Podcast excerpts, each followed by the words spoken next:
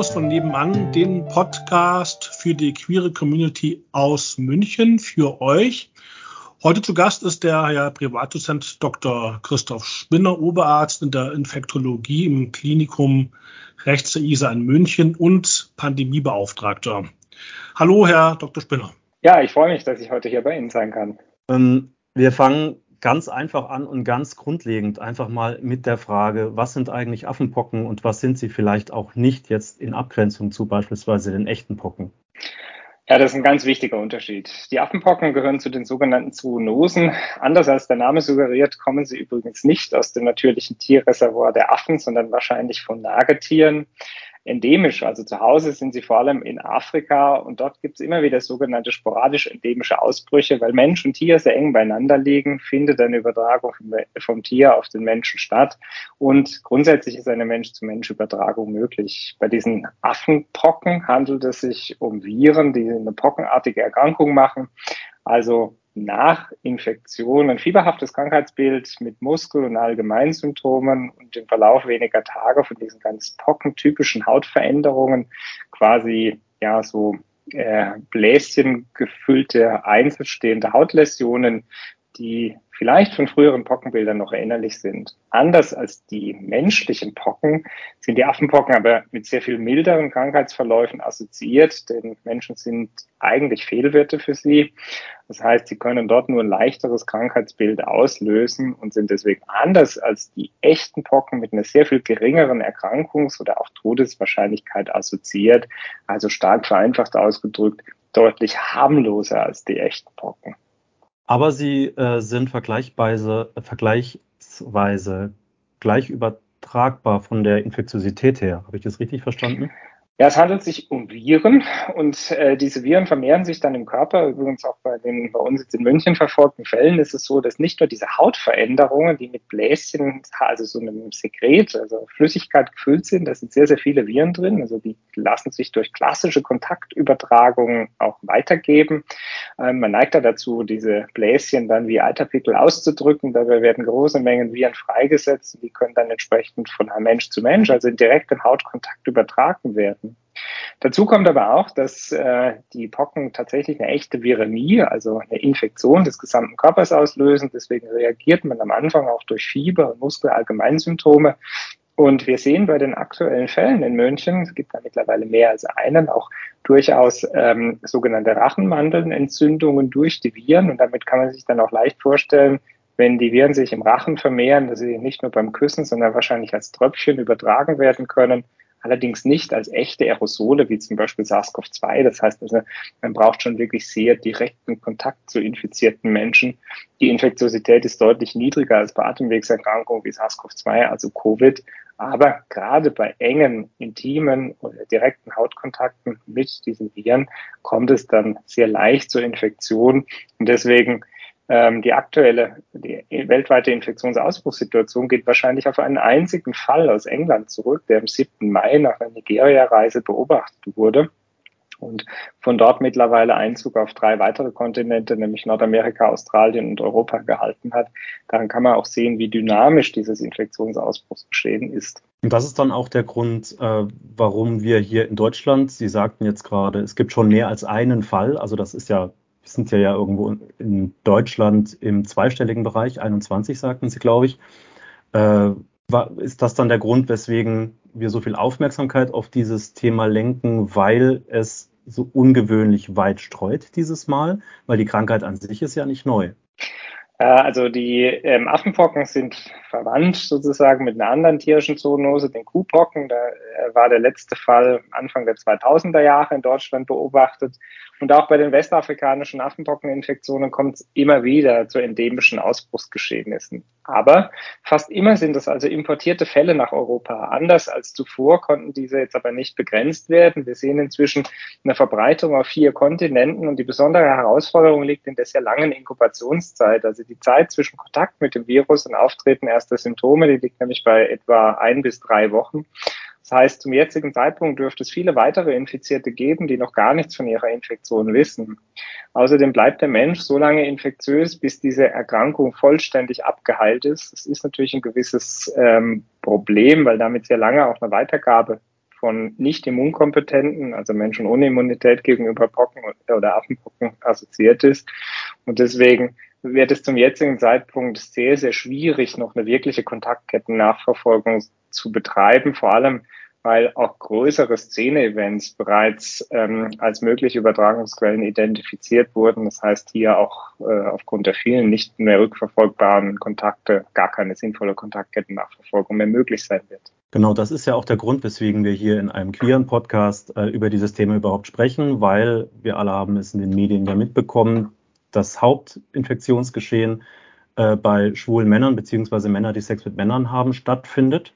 Da fühle ich mich selber als schwuler Mann manchmal etwas schlecht informiert, weil mir nicht ganz klar ist, ist es jetzt tatsächlich so, dass äh, der Großteil der gesamten Fälle äh, MSM sind oder sind wir einfach nur überrepräsentiert? Das werden wir ja schon ab 20, 30 Prozent. Gibt es dazu eigentlich Erkenntnisse, wie viel Prozent der infizierten Fälle ähm, tatsächlich in diese Gruppe fallen? Ja, also im Moment wissen wir, dass die überwiegende Mehrheit tatsächlich Männer, okay. Sex, äh, Männer sind, die Sex mit Männern haben. Äh, sehr wahrscheinlich ist auch, dass das Kontaktcluster darauf verfolgbar ist. Ne? Es gibt größere Szene-Events, die im Moment ganz klar mit äh, multiplen Ausbruchsgeschehen assoziiert ist, so wie es Fälle jetzt in Frankfurt, München, Münster und vor allem in größerer Zahl auch inzwischen in Berlin gibt. Mhm. Wird sehr wahrscheinlich sein, dass wir in den nächsten Tagen noch weitere Fälle sehen, einfach aufgrund der sehr langen Inkubationszeit. Mhm. Jetzt ist es natürlich nicht so, dass Affenpocken äh, Menschen mit äh, MSM sexueller Orientierung in irgendeiner Art und Weise bevorzugen. Er schließt sich ja von selbst, die sexuelle Präferenz ist diesem Virus ist wahrscheinlich ziemlich egal. Aber aufgrund des notwendigen direkten Körperkontaktes im Modus der Übertragung begünstigt das natürlich äh, anonyme und zum Teil natürlich hochfrequente Sexualkontakte, machen die Übertragung für dieses Virus sehr leicht möglich. Vor allem, weil die Pockenimpfung seit Anbeginn der 70er Jahre nicht mehr durchgeführt wird und äh, die echten menschlichen Pocken ja seit mhm. den Anfängen der 80er Jahre als ausgerottet gelten, hat man hier darauf verzichtet, jüngere Menschen zu impfen. Führt natürlich dazu, dass wir quasi keine Immunkompetenz mehr haben und so ähnlich wie bei SARS-CoV-2, einem völlig neuen Erreger, das Virus ideale Ausbreitungsbedingungen findet. Mhm. Ähm, das die Rolle ist im Moment noch nicht so ganz klar, aber nach allem, was wir heute annehmen, sind vor allem jüngere Menschen, also die nicht mehr Brocken geimpft sind, gefährdet, eine Infektion und symptomatische Erkrankungen dann zu erfahren. Mhm, jüngere Menschen sind ja auch häufig sexuell aktiver ähm, als ältere Menschen. Ähm, das bedeutet in dem Fall dann auch, dass äh, die Affenpocken jetzt nicht wie beispielsweise andere Viren, also HIV beispielsweise, besonders gut übertragen werden bei beispielsweise Analverkehr, sondern es geht einfach tatsächlich um den engen körperlichen Kontakt, der beim Sex typischerweise stattfindet. Verstanden. Tatsächlich, tatsächlich kann man das Virus auch in Sekreten des Körpers, also zum Beispiel auch Samenflüssigkeit, nachweisen. Äh, wahrscheinlich wird damit sogar eine Infektionsübertragung assoziiert sein. Aber der entscheidende Punkt ist tatsächlich, dass vor allem diese Hautveränderungen äh, mit vielen Viruspartikeln einhergehen. Das kann man sich ja leicht vorstellen. Ne? Man hat selbst Kontakt mit diesen Viruspartikeln. Theoretisch reicht auch ein Handschlag für die Übertragung aus. Also führt natürlich auch gleich zu den Maßnahmen, wenn wir über die sprechen, wie kann ich mich jetzt selbst schützen, dass die allgemeinen AHA-Regeln auch Schutz vor Affenpockeninfektionen bieten, ganz vereinfacht ausgedrückt. Aber gerade im zwischenmenschlichen Kontakt, also dort, wo es intime und direkte Hautkontakte gibt, besteht eine gewisse Form der Übertragung. Heißt natürlich auch, dass wir vor allem jetzt in der Community auch sicherstellen müssen, dass jeder zumindest mal von Affenpocken gehört hat und ungefähr weiß, mhm. was für ein Erkrankungsbild auftritt, was er selbst äh, dazu beitragen kann, um hier verantwortungsvoll mit seiner Gesundheit und die der anderen umzugehen. Mhm.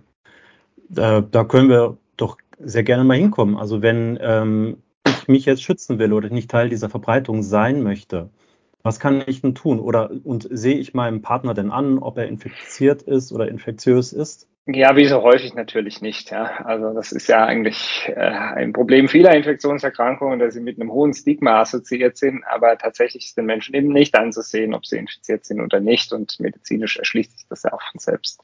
Infektiosität besteht wahrscheinlich sogar schon ein bis zwei Tage bevor erste Symptome auftreten, also es zu diesem fieberhaften Krankheitsbild mit Muskeln und Allgemeinsymptomen kommt. Das wird ja ganz häufig auch erstmal als eine banale Erkältung fehlinterpretiert, ist ja zumindest auch das Wahrscheinlichere. Äh, Im Verlauf von Tagen kommt es dann zu diesen Hautveränderungen und die sind schon charakteristisch. Also ich glaube, was sich im Moment lohnt, äh, wer weiß, dass er zu einem der drei großen Events Kontakt hatte, die so im Zusammenhang mit großen Ausbrüchen stehen. Ich glaube, man kann sie auch benennen. Da gibt es die mhm. Darklands in Antwerpen, äh, Maspaloma Sprite auf Gran Canaria und äh, die Snacks in Bergheim in Berlin, die zumindest im Moment nachweislich mit Infektionsfällen assoziiert sind und der im Zeitraum von drei Wochen nach letztem Kontakt dieses beschriebene Krankheitsbild entwickelt. Der sollte unbedingt Kontakt mit einem behandlungserfahrenen Zentrum suchen, um eine entsprechende Diagnose äh, herbeiführen zu können. Hier in München können das sicher die gängigen Schwerpunktpraxen sexueller Gesundheit oder die beiden infektiologischen Universitätsambulanzen der LMO oder bei uns sein. Äh, wir bieten auch auf unseren ähm, Internetseiten entsprechende Informationen dazu an. Wichtig ist vielleicht nicht einfach direkt in die Praxis zu laufen, weil natürlich gewisse Übertragungsmöglichkeit besteht. Das Wichtigste in der Medizin ist ja immer erstmal die Diagnose zu finden, zu bestätigen. Äh, sicher lohnt sich auch in der Zeit mal eine freiwillige Kontaktreduktion denn die direkten Kontakte gehen natürlich mit dem Infektionsüberwachungsrisiko einher. Mhm. Das wäre also so eine individuelle Maßnahme, die ich selber treffen könnte. Ich könnte jetzt beschließen, ich gehe jetzt nicht in die deutsche Eiche, weil das wäre ja quasi dann wieder so eine Möglichkeit, wo ich als Infizierter äh, viele Sexualpartner in einer kurzen Zeit haben könnte.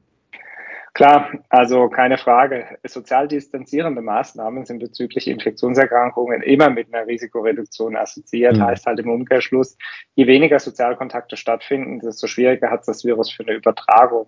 Jetzt will man, es geht ja immer um Risiko-Nutzen-Abwägung als gesunder. Mensch, ja vielleicht nicht seine Sozialkontakte auf alle Ewigkeiten einschränken, nur weil es irgendwelche Infektionserreger gibt. Ich glaube, damit äh, kann man sich ja auch im Sinne einer sinnvollen Risiko-Nutzen-Abwägung seriös beschäftigen. Heißt aber halt im Umkehrschluss, Umkehrschluss wirklich, wer typische Hautveränderungen hat, dieses klassische Krankheitsbild mit Fieber und allgemeinen Symptomen und einer ähm, Reiseanamnese in den letzten drei Wochen zu einem der großen Szene-Events oder gesicherten Kontakt zu einem Infizierten gehabt hat, äh, der könnte natürlich schon durch freiwillige Kontaktreduktion der ersten drei Wochen das Risiko erstmal minimieren. Aber mhm. ich glaube, Zumindest im Moment ist das noch eine freiwillige Entscheidung. Die äh, Bundesbehörden und Landesbehörden arbeiten natürlich aber auch daran, diese Isolationsmaß, also Quarantänemaßnahmen von Kontaktpersonen und Isolationsmaßnahmen von gesichert Infizierten äh, im Sinne von behördlichen Absonderungsbescheiden, wie es so schön heißt, äh, dann gesetzlich äh, zu institutionalisieren also man muss sich schon darüber im Klaren sein, dass eine wirksame Ausbruchskontrolle eben auch erfordert, Infektionsketten zu identifizieren und äh, durch Kontaktreduktion zu unterbrechen zumindest solange uns im Moment keine anderen Möglichkeiten zur Verfügung stehen. Und ganz schön hat sich dieses Prinzip ja auch im Kontext Covid, äh, SARS-CoV-2 gezeigt. Am Anfang, als die Bevölkerung quasi mit in Sachen Immunkompetenz durch fehlende Impfung und Kontakt mit dem Erreger nicht vorbereitet war, blieb uns erstmal nichts anderes. Wir erinnern uns Flatten the Curve, Kontaktreduktion, mhm. Abstand, Hygiene, Alltagsmaske. Heute haben wir wirksame Schutzimpfungen. Jeder Einzelne kann sich wirksam schützen. Durch Impfungen werden auch andere vor Infektionen nicht vollständig, aber doch zumindest anteilig geschützt. Und wir können zurück ins normale Leben finden. Und so ähnlich wird man mit den Affenpocken auch umgehen müssen, denn im Moment sehen wir noch eine deutliche Zunahme der Infektionsfälle. Also dass es äh, so wie bei vorherigen endemischen Ausbrüchen zu einem selbstständigen Abbruch der Infektionskette kommt, ist nicht wahrscheinlich. Okay. Ähm, man liest an den sozialen Medien ähm, kuriose Thesen, wie zum Beispiel, äh, dass ähm, die PrEP äh, zwar die sexuelle Freiheit ein bisschen beschleunigt hat, aber dass es auch als Brandbeschleuniger wirkt, was die ähm, Verbreitung von den Affenpocken äh, angeht. Wie sehen Sie das? Naja, ich glaube, wir haben in der Vergangenheit in Deutschland häufig äh, die HIV-Prävention, also die Angst durch Tod vor AIDS mit Sexualprävention verknüpft. Jetzt können wir glücklicherweise die HIV-Infektion heute so gut behandeln, dass sie ihre todbringende Komplikationswahrscheinlichkeit AIDS zumindest bei entsprechender Diagnose verloren hat. Und das ist auch gut so. Das kann ich als Schwerpunktbehandler ja sagen. Dafür treten wir ein, die Versorgung von Menschen mit HIV wirklich wirksam zu verbessern. Das ist ein enormer Fortschritt, dass wir 40 Jahre nach Entdeckung Entwicklung des Virus praktisch äh, heute eine vollkommen normalisierte Lebenserwartung ermöglichen. Die PrEP als zusätzlicher Baustein der HIV-Prävention kann nachweislich dazu beitragen, dass die HIV-Neuinfektionswahrscheinlichkeit einer zwar heute gut behandelbaren, aber immer noch chronischen Infektionserkrankung wirksam verhindert wird. Und natürlich ist sie auch mit dem Risikoverhalten oder sexuellen Risikoverhalten irgendwie vergesellschaftet. Es gibt aber sehr gute ähm, wissenschaftliche Arbeiten, die eindeutig zeigen konnten, dass auch vor Einführung der PrEP die Bereitschaft zu kondomlosem Sexualverkehr deutlich zugenommen hat, einfach deshalb, weil die wahrscheinlich äh, Angst vor AIDS zurückgegangen ist. Insofern ist diese allein oder singuläre Betrachtung aus meiner Sicht überhaupt nicht sinnvoll. Ich glaube, als Arzt sehe ich mich primär als Berater meiner Patientinnen und Patienten. Es muss jeder für sich selbst bestimmen, eine Entscheidung treffen, wie er mit seiner Gesundheit, seinem Leben umgehen möchte, welche Risiko-Nutzen-Abwägung er betreibt.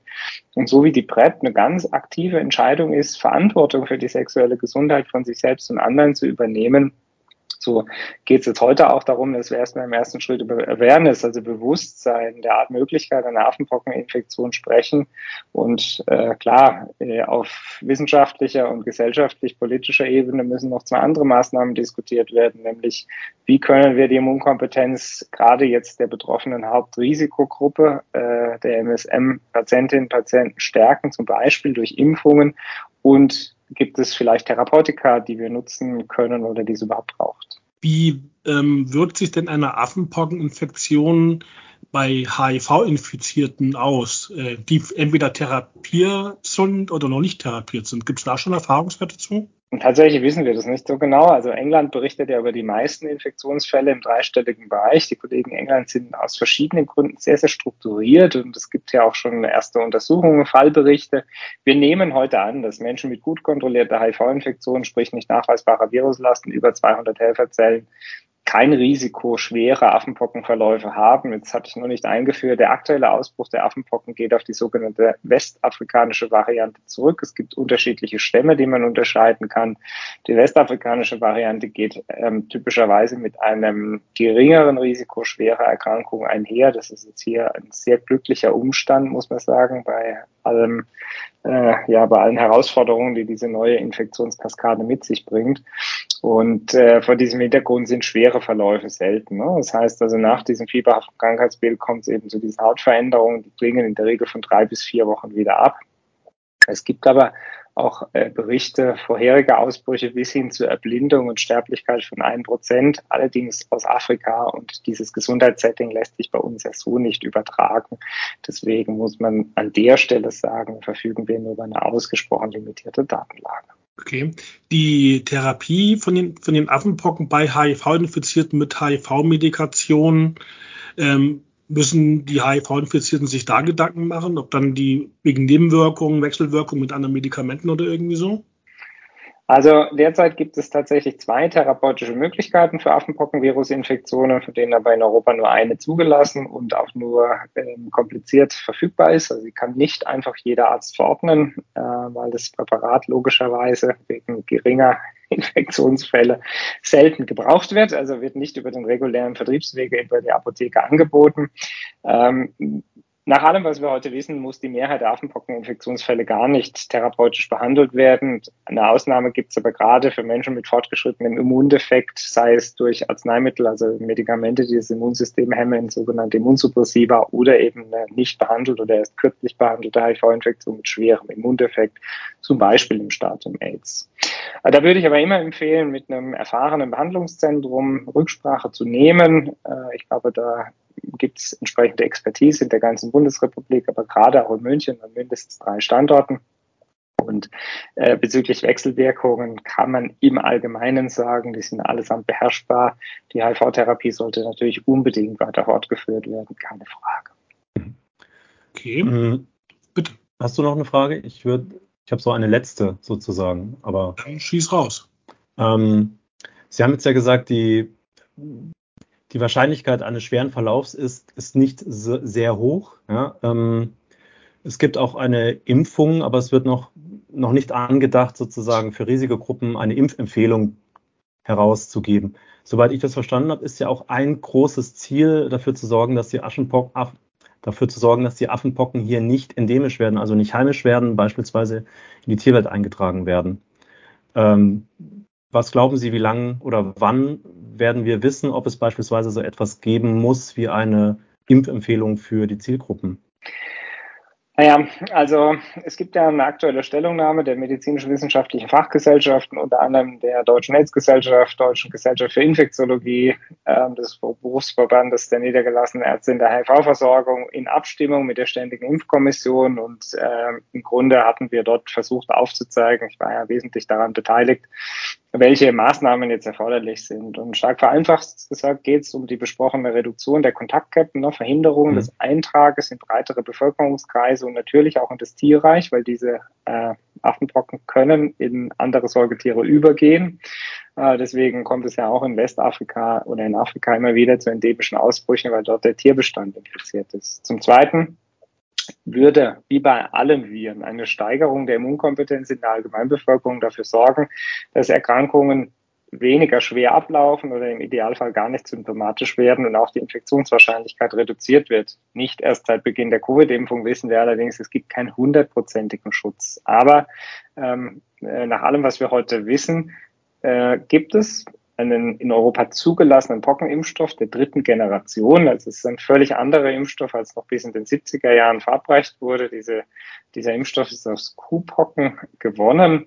Entsprechend hier unter äh, Mitarbeit äh, verschiedener Münchner Arbeitsgruppen weiterentwickelt und zur Zulassung gebracht worden. Der pharmazeutische Unternehmer hat seinen Sitz auch in Bayern, gibt allerdings mehrere ähm, Schwierigkeiten, die noch zu beleuchten sind. Zum einen äh, war bislang keine Notwendigkeit für die Vorhaltung großer Mengen Pockenimpfstoffe erforderlich. Gab auch keine Hinweise darauf, dass es in größerer Mengen Ausbruch im Tierreich geben könnte.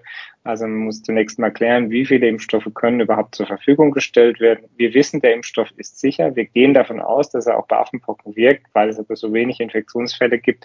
Gibt es dazu keine Studien im Menschen, sondern nur im Tierreich. Gibt aber allerdings Verträglichkeitsstudien im Menschen.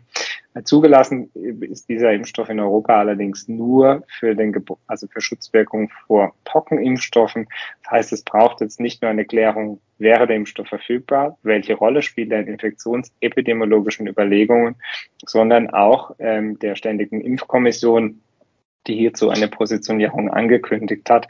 Äh, auch die Europäische Arzneimittelbehörde führt eine Risikonutzenbewertung durch. Obwohl mit hoher Geschwindigkeit daran gearbeitet wird, braucht dies naturgemäß einige Tage bis Wochen Zeit. Vielleicht ähm, noch eine Frage, wenn Sie die beantworten können. Ähm, kann ein Mensch ähm, die Affenpocken auf ein Haustier übertragen? Ja, theoretisch ist das möglich. Deswegen ist wird im Moment auch an den Empfehlungen gearbeitet, dass Infizierte möglichst keinen Tierkontakt haben sollen, weil natürlich von dort dann der weitere Übertrag stattfinden kann. Darin liegt eine der größten Herausforderungen, wo wir schon heute die menschlichen Kontaktketten nicht nachvollziehen können. Aber das wird ganz entscheidend auch den weiteren Verlauf des aktuellen Ausbruchsgeschehens beeinflussen. Okay, vielen Dank.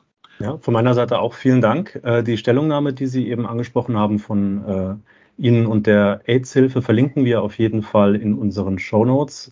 Ebenfalls äh, die Adresse rki.de slash Affenpocken. Äh, sehr einprägsam dieses Mal und ich habe sie auch schon gelesen, sehr hilfreich und sehr gut geschrieben. Dann vielen äh, Dank, dass Sie dabei waren, Herr Dr. Spinner, und äh, viel Erfolg bei der Arbeit gegen die Affenpocken und bei der Aufklärung. Vielen Dank. Ja, ich danke Ihnen. Alles Gute und nicht nur bei Covid. Bleiben Sie gesund. Auf Wiedersehen. Tschüss. Okay, tschüss. tschüss.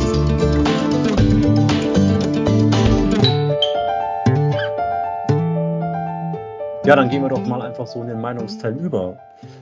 Curtis, war etwas für dich dabei, wo du gesagt hast, boah, krass, hätte ich nicht gedacht. Also für mich war was dabei. Und zwar hätte ich nicht gedacht, dass äh, tatsächlich der überwiegende Teil der Infizierten wirklich schwule Männer sind, sondern ich hatte eigentlich immer gedacht, sie sind nur überrepräsentiert.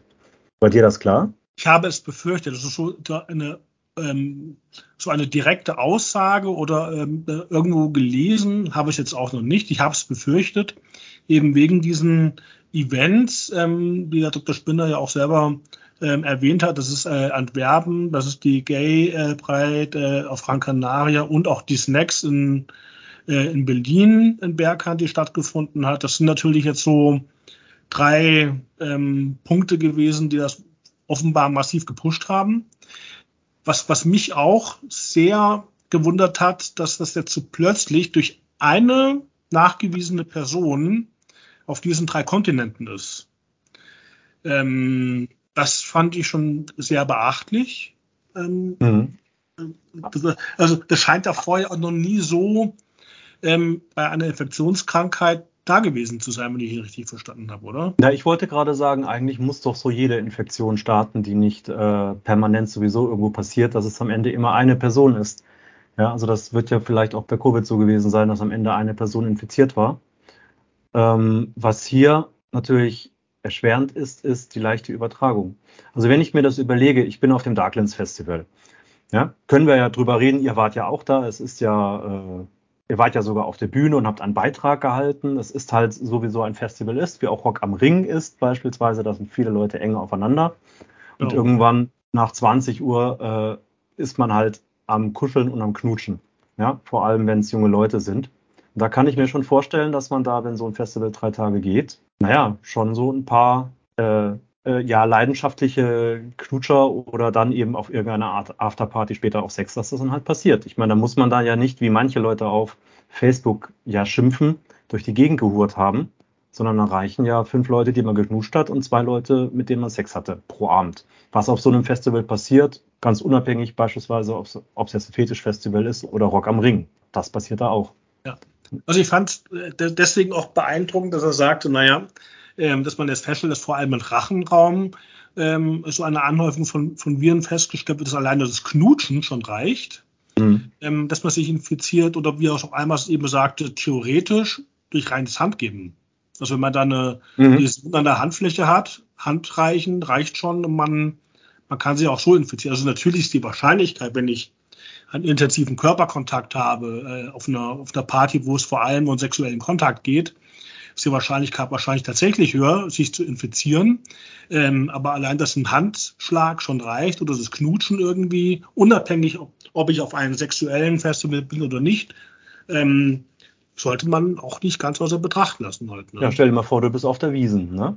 Also äh, da wird es manchmal auch ziemlich eng. Ja, man, man äh, trinkt vielleicht aus derselben Mass. Wurde ja auch gesagt, äh, Speichel ist auch ein Überträger.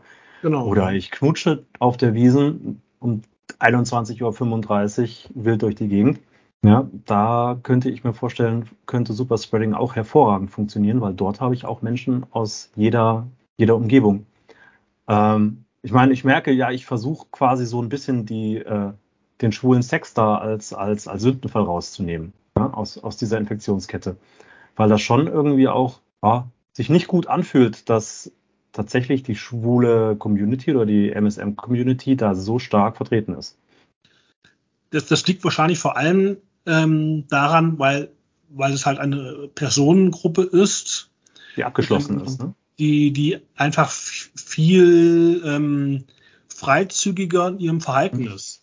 Ähm, es, gibt, es gibt ja auch ähm, bei, bei, den, bei den heterosexuellen Menschen auch solche Partys, aber halt noch nicht genau nicht in diesem Ausmaß, wenn ich an Swingerclubs denke oder wenn ich an, an große BDSM-Festivals denke, die auch in München stattfinden, Bauncon, Kesselhaus und, und, und.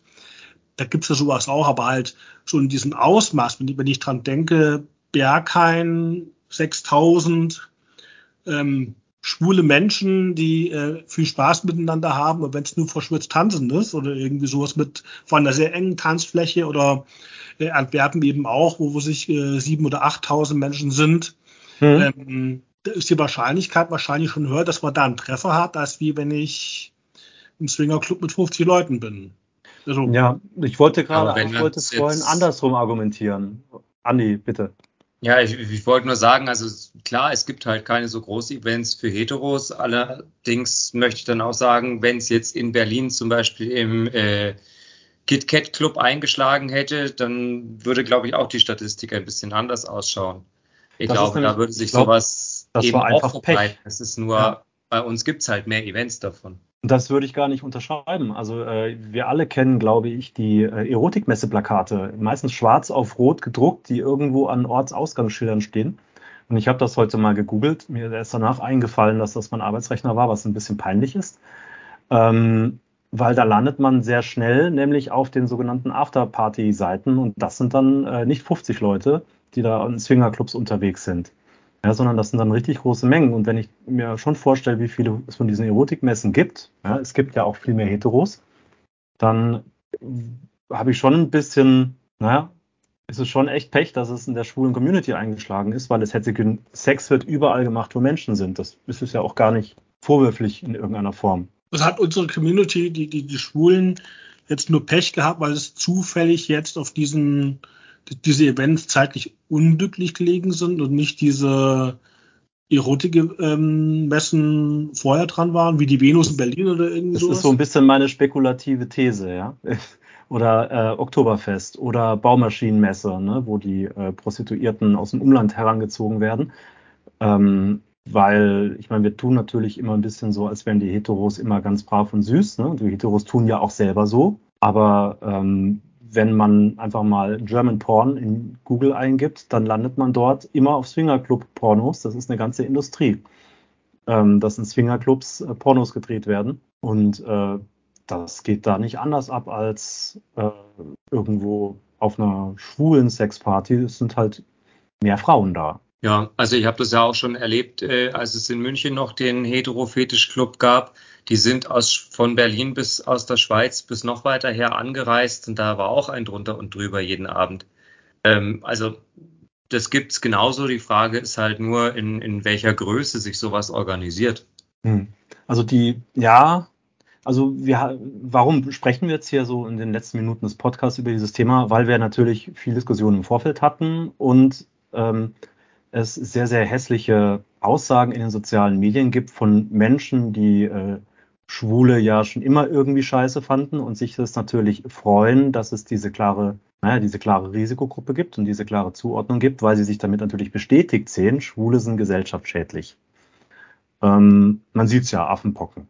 Und es gibt äh, innerhalb der schwulen Community dann wieder die Abwehrbewegung mancher Gruppen, die dann mit dem Finger auf die, naja, auf die sexoffenen, auf die promiskuativ lebenden Schwulen zeigen und sagen, ich bin ein guter Schwule, das sind die Bösen, die sind schuld. Das heißt, es ist so eine Schuldfrage plötzlich im Raum.